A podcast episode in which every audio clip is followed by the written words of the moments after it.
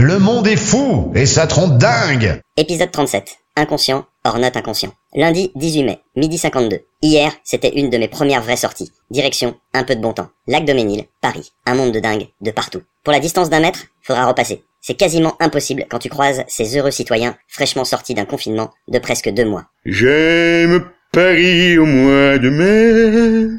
Moi j'étais là, sans être là. J'ai passé une bonne partie de l'après-midi à me demander si c'était vraiment sécurite d'utiliser le même masque à l'aller et au retour. Et quand je regardais autour de moi, les signes étaient là pour me dire de ne pas me faire de soucis. C'était la débandade. Sur un banc, où l'on peut s'asseoir à quatre max, quatre mecs serrés comme des sardines. En face d'eux, un couple. Tout en fumant, un des quatre mecs, sur le banc, tenait une bouteille de rosé entre ses mains. Je me suis dit qu'il était chaud de se la coller sévère en plein après-midi. Ah, quel naïf je fais. J'étais à 20 000 d'imaginer ce qui allait suivre. Il a tout naturellement et simplement fait tourner la bouteille à trois de ses potes. Tout le monde buvait au goulot, comme si ce Covid n'existait pas. Pourtant, je suis encore là.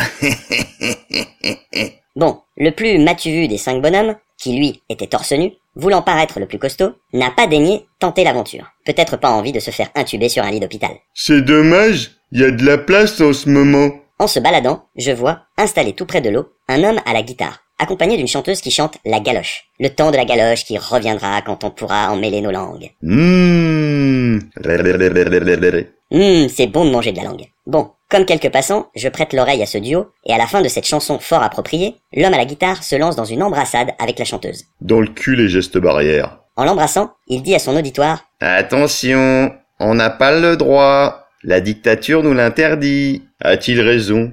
A-t-il tort? I don't know. Je ne sais plus dans quel monde je vis. Je ne sais plus ce qui se passe. Je ne sais plus comment il faut réagir. Et en même temps, dans le doute, je préfère me baser sur l'histoire comme quoi un virus a confiné une bonne partie du monde et dégommé des milliers d'êtres humains. Bon, j'espère qu'à cause de ces inconscients, nous n'aurons pas une deuxième vague. Et c'est quoi tous ces surfeurs qui débarquent? Putain, c'est une image les mecs. Bref, j'aimerais tellement leur donner raison à ces anarchistes et me dire que, grâce à eux, nous comprendrons peut-être quelque chose. C'est fou de voir les gestes barrières ainsi exploser. Certains s'en lavent vraiment les mains. Nettoyer, balayer.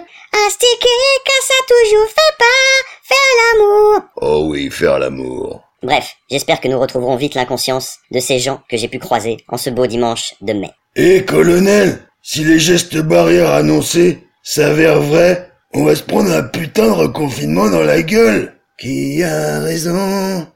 Qui a raison? Qui a raison?